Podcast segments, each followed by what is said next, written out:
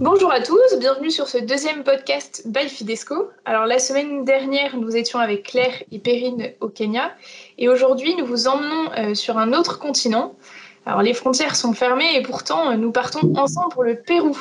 Je suis avec euh, Cédric et Agnès. Bonjour Cédric, bonjour Agnès. Bonjour Marine, bonjour à tous. Bonjour. Vous êtes arrivés à Lima, la capitale, en septembre 2019 avec vos trois enfants et vous vous retrouvez tous dans la même école Saint-François. Euh, Cédric euh, en tant que professeur et toi Agnès en tant que, en tant que professeur d'anglais et de français, pardon. Et toi Agnès en tant que professeur de gestion et également de français. Et puis vos enfants euh, sont dans la même école en tant qu'élèves et vous logez donc sur place. Alors aujourd'hui l'école est fermée, donc ça, impacte fortement votre mission et votre vie de famille. On va en reparler tout à l'heure.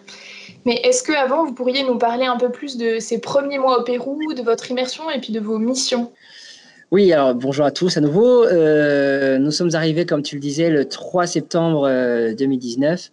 Et euh, ici au Pérou, c'était donc la, le, milieu de l'année scolaire, c'était le dernier trimestre.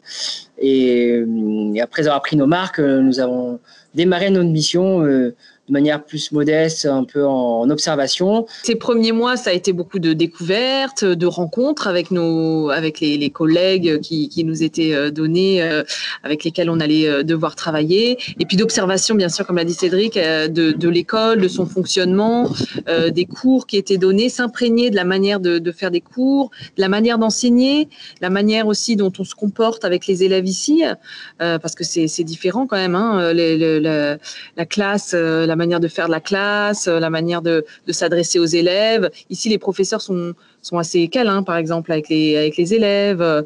Et en même temps, il y a, quand même une discipline à, tenir que, que, voilà, que la direction impose à, cette école. Donc voilà, c'était savoir comment se comporter les uns avec les autres avant de vraiment rentrer dans notre mission euh, qui devait euh, bah, de, du coup démarrer pleinement, enfin en tant que de professeurs tous les deux euh, sur, sur nos, nos, missions donc en gestion et en anglais. ça devait démarrer pleinement au mois de début mars. La rentrée scolaire de, de démarre en mars ici. Euh, mais euh, malheureusement, donc on a été un peu pris de court avec, euh, avec, avec ce virus. Elle a quand même démarré pendant 10 jours. On, avait, voilà. on a eu notre rentrée scolaire, on, était, euh, on a eu 10 jours d'école avant de, de, rentrer en quarantaine, en confinement. D'accord, donc là, vous êtes entré en confinement. Quelles sont les, les consignes du gouvernement? Alors le gouvernement péruvien est assez strict sur le confinement, un peu comme en France. Euh, donc personne n'a le droit de, de, de, sortir, mis à part euh, les personnes qui travaillent euh, dans les secteurs de première nécessité et, et les, les, les, autres. Donc ils ont le droit de sortir comme nous uniquement pour aller acheter des, des produits alimentaires et, et, de première nécessité. Une personne par famille peut sortir uniquement et le port du masque est, obligatoire. Le port du masque de protection donc est obligatoire pour tout le monde, même si c'est des masques qui sont le plus souvent confectionnés de manière euh, artisanale, hein, donc des masques en, tissu. Euh, sinon, le dimanche et les jours fériés, tout est fermé et euh, il n'y a aucune circulation dans la ville. Et il y a aussi donc un couvre-feu de 18h jusqu'à jusqu'à 5h du matin, toutes, les nuits. Bon, après, c'est pas pas suivi comme le gouvernement le voudrait. Euh, il y a eu des tentatives de, de confiner davantage, de, de, séparer la sortie des hommes et des femmes. Euh, ça, ça pendant une semaine, c'était le cas, on ne peut pas sortir ensemble. Les hommes sortaient les jours euh, impairs et les femmes les jours pairs, et le dimanche, personne ne sortait. Mais ça, je pense qu'il y a peut-être un problème constitutionnel. Ils ont, ils ont renoncé. Depuis lundi, c'est indistinctement, on peut sortir homme ou femme dans la rue. Mais une, une personne par famille. Et, et, lorsque vous sortez pour faire vos courses, vous remarquez que, que ce confinement est respecté et, se passe bien Alors, ça, dépend. Il euh, y a quand même euh, beaucoup de, de, Péruviens qui vivent de, petits euh, travails informels, par exemple de, de vendeurs ambulants qui, qui vendent des choses dans la rue, quoi, et, euh, et du coup qui sont privés de, de, leur travail. Et donc, euh, on voit dans notre quartier, par exemple, des gens qui se mettent au coin des rues pour continuer à vendre un jus de fruits, un poulet. voilà. Je pense qu'il y a vraiment des Péruviens qui, ne peuvent pas se, priver de leur travail parce que ils ont besoin de, manger, hein, tout simplement, d'avoir des revenus pour, subvenir à leurs besoins les plus élémentaires. Mais globalement, dans le centre-ville, tous les vendeurs ambulants qui étaient là habituellement et qui sont très, très nombreux et qui vendent tout un tas de, babioles, mais souvent aussi de, la nourriture, euh, euh, ne sont plus là centre-ville parce qu'il y a beaucoup de contrôles policiers euh, quand même. Et il y a quelques vendeurs ambulants qui demeurent, mais c'est ceux qui vendent les masques et euh, les gants de, protection. Donc dans la rue, ça fait une ambiance euh, très bizarre. Euh, L'autre jour, je suis allée faire euh, la queue à la banque pour retirer euh, de l'argent et donc il y avait bien sûr un mètre cinquante de, de, de, distance entre les personnes, toutes les personnes qui faisaient la queue. Donc la queue allait était très très très très longue jusqu'au bout de la rue et puis tout le monde dans la rue portait son masque. Donc donc on voit plus le visage des, Péruviens. C'est c'est assez triste en fait comme comme comme ambiance, c'est assez particulier. Mais bon, on a, on a bon espoir que ça, ça ne dure pas trop, trop longtemps. Et alors, euh, dans vos missions, vous êtes euh, tous les deux dans l'enseignement euh, et, l'école est fermée. Quels sont les enjeux au niveau de l'enseignement et au niveau de votre école en particulier? Ben, Personne n'était préparé à cette crise, hein, ben, au Pérou comme ailleurs. Et du coup, euh, nous, on avait préparé une année scolaire euh, classique avec des cours euh, classiques, des cours, des vacances, etc. Et là, au bout de dix jours, il a fallu trouver, attendre dans un premier temps et trouver des solutions pour quand même continuer à essayer de, maintenir le lien avec les élèves. Donc, ils ont mis en place dans notre école et le président aussi au Pérou a demandé à ce qu'il y ait des, cours en ligne. Mais toutes les écoles n'ont pas les plateformes, n'ont pas des solutions pour des cours virtuels. Et nous, à l'école San Francisco de Assis, ils avaient, ils avaient une plateforme qui ne servait pas à ça, mais qui pouvait, être, qui pouvait évoluer dans des cours en ligne. Donc, on est en train de la tester depuis deux semaines.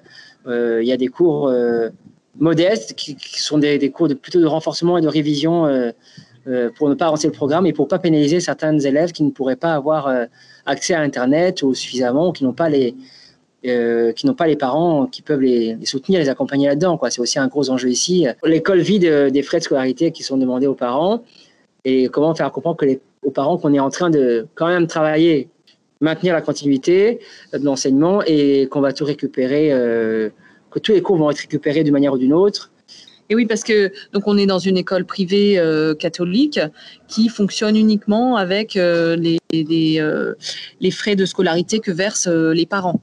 Euh, cette école ne, bénéficie d'aucune subvention euh, publique.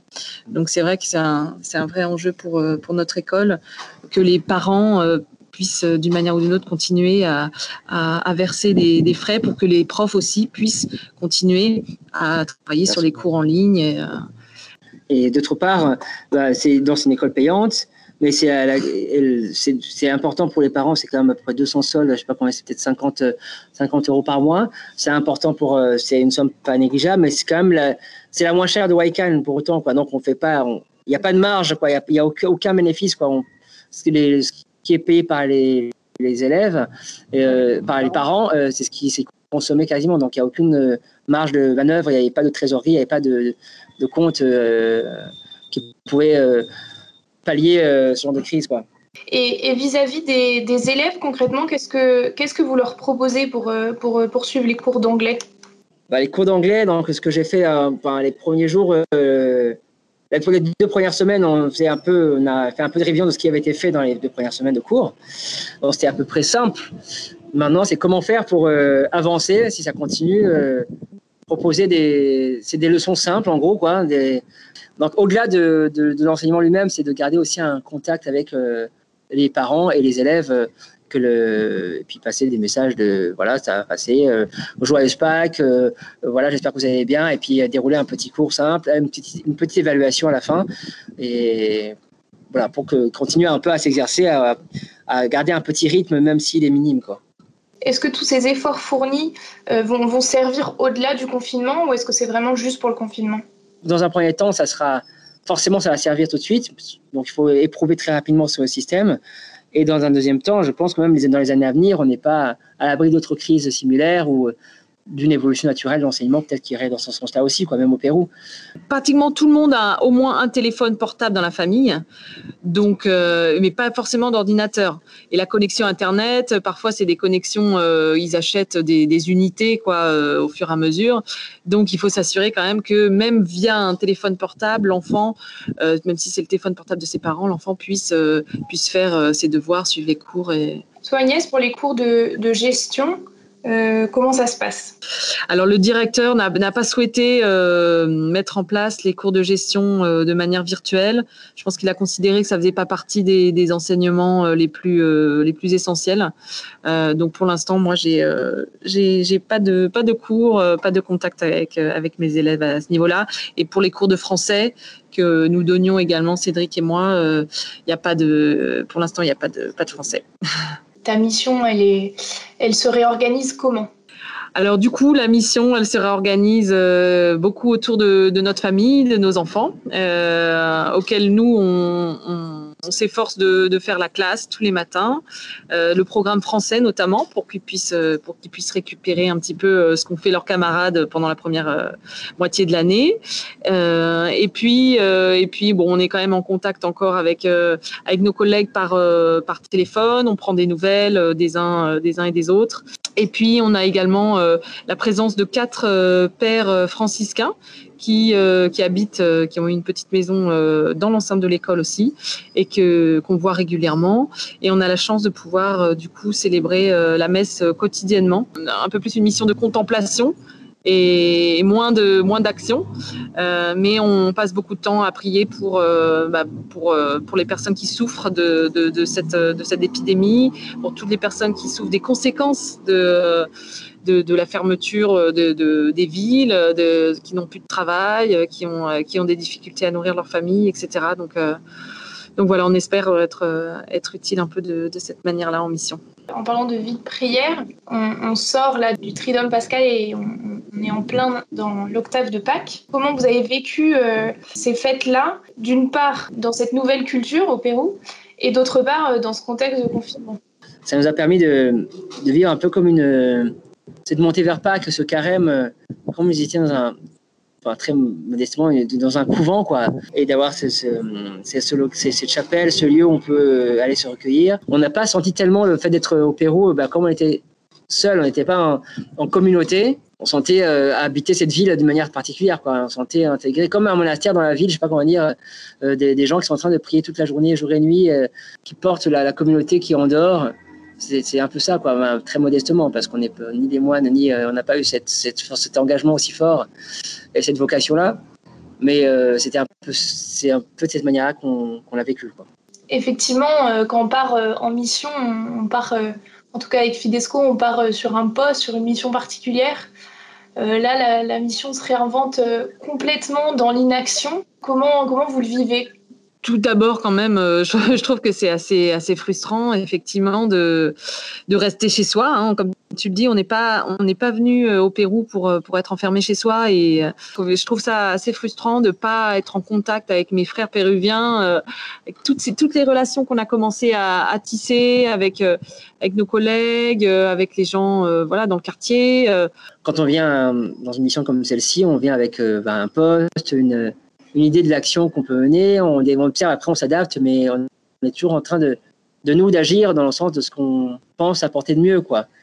Là, ce qui est intéressant, ce qui est un peu frustrant, mais on est démuni parce qu'on ne sait pas ce qu'on peut proposer euh, aujourd'hui ni demain. Quoi. Donc on doit un peu recevoir une autre mission et être au service de ce nouveau monde en fait, qui va se réinventer. Ça va nous donner un peu peut-être les forces de, une force intérieure qui nous fera agir de manière moins, moins préparée mais tout aussi euh, fructueuse, quoi. J'espère en tout cas. Mais en tout cas, on est toujours, enfin moi je me sens toujours aussi euh, motivé aussi dedans dans la mission, mais sans connaître euh, quels seront ces contours-là aujourd'hui, demain. Où est-ce que vous puisez euh, votre espérance? Est-ce qu'il y a des, des, leçons que vous apprenez euh, à travers les Péruviens, à travers les gardiens dont vous parlez, à travers vos collègues qui vous appellent? Est-ce qu'il y a des choses que vous aimeriez nous transmettre de ce que vous apprenez sur place? Comment transmettre l'espérance en disant mais ok il y, a le virus il y a la il y a la maladie c'est pas anodin il faut pas la négliger mais euh, il y a une vie plus forte, quoi, surtout dans ce monde Pâques de résurrection. comment trouver les mots justes? Je sais pas que dans la relation, sans faire de l'enseignement ou de, de, catéchisme, je sais pas comment dire, juste en vivant avec, d'arriver à se rassurer mutuellement, quoi. Il faut préciser qu'ici, donc on est euh, on est à 16 km de Lima et toute euh, donc Lima est au bord de la mer, mais tout le toute la côte au Pérou c'est un désert. Donc euh, donc on est entouré là de, collines de, de terre.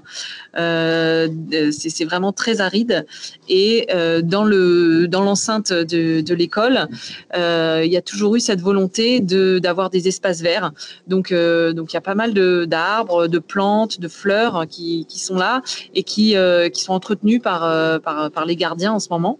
Euh, et, nous aussi, on participe un petit peu hein, à ça à notre mesure. C'est une ville qui a été créée il y a 30 ans avec beaucoup de gens qui venaient de, des, collines, de la Sierra, de la Cordillère, et qui sont venus euh, s'installer dans cette ville qui a été construite, qui se construit toujours. C'est une ville qui n'est jamais terminée de se construire. Il n'y a pas de toit de. on, on dirait une ville en construction, quoi.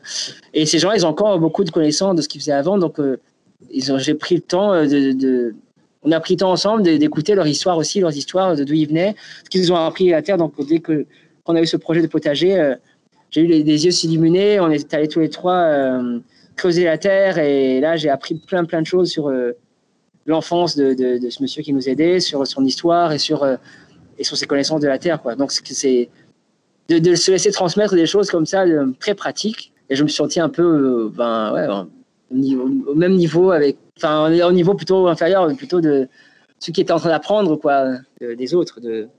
Et alors, euh, fort de, tout ce que vous recevez en mission dans ce cadre de confinement, en France hein, aussi, on est, on confiné chez nous. Euh, est-ce que, est que vous auriez des conseils particuliers à, donner à ceux qui nous écoutent euh, pour, pour, vivre ce confinement d'une manière un peu renouvelée, avec peut-être plus d'espérance ou enfin, moi, je me sens, je nous sens tous les cinq profondément en paix, malgré la crise qui. Et cette paix-là, je pense pas qu'elle vienne de notre, de nous-mêmes, quoi. C'est pas, on n'est pas juste, on sait que la crise est profonde, on sait que ça, c'est pas quelque chose d'anodin et, mais de, de, de, chercher, puiser cette paix intérieure euh, qui sera nécessaire pour reconstruire après, quoi. Je sais pas comment dire, et cette espérance, quoi. Et clairement qui nous vient de Dieu, quoi. Enfin, nous sommes ici en tant que chrétiens euh, qui, en conversion encore, hein, mais de continuer à se laisser convertir quoi, pour, euh, pour euh, garder l'espérance, parce que demain, on a besoin de, de, nous tous, de ceux qui seront là, mais de manière différente, convertis, quoi, de, nouveaux hommes quoi, dans un nouveau monde. Et donc, c'est pas qu'à Caroline ça se passe. Quoi. J'ai l'impression que la mission, elle est, partout en ce moment sur tout, tout, tout le globe. Quoi. Non seulement mission ici, mais je pense que euh, ça, se prépare, c'est en train de s'opérer aussi euh, en Europe et en France. Donc dans, ce que tu disais, euh, Cédric, il y avait une, j'entendais quand même comme un certain appel à, à aider des, populations, enfin qu'il y avait vraiment un besoin de, missionnaires dans le monde. Il y avait un appel aujourd'hui. voilà, les, les, frontières pour l'instant sont fermées, mais comme tu le disais, après la crise, il y aura des besoins. Euh, qu'est-ce que tu, qu'est-ce que vous pourriez dire à des, personnes qui se posent la question de, bah, je ne sais pas de quoi euh, sera fait l'avenir. Euh, est-ce que j'envisage quand même un, départ en mission?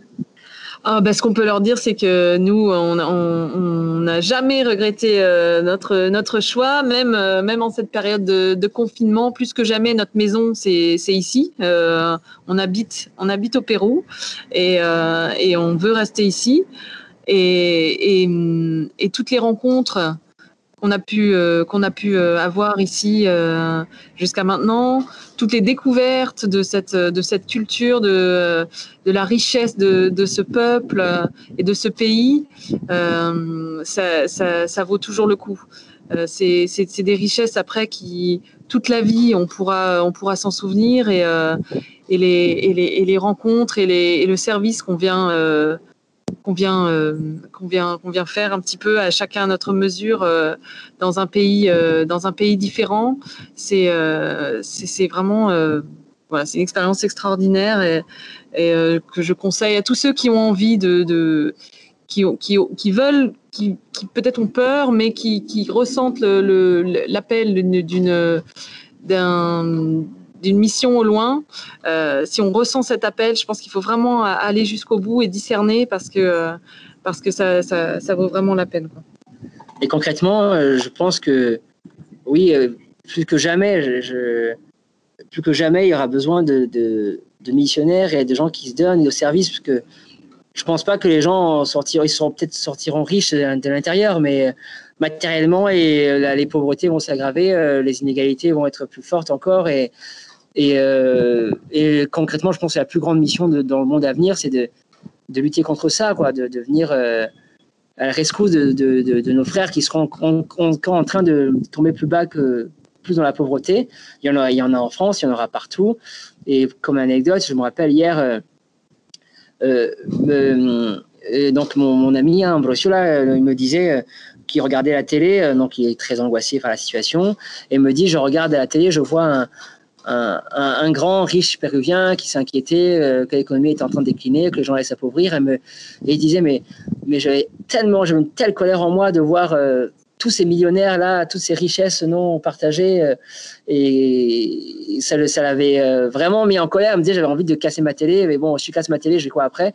Et, euh, donc, ce creux-là, ce fossé-là va peut-être au se creuser, donc il y a peut-être plus que jamais besoin de, de gens pour pour changer, pour, euh, pour un autre monde, quoi, pour partager euh, des richesses. Il y en a en ce monde, il y en aura autant après, euh, sauf qu'elles risquent d'être encore plus mal réparties qu'elles ne le sont maintenant, quoi.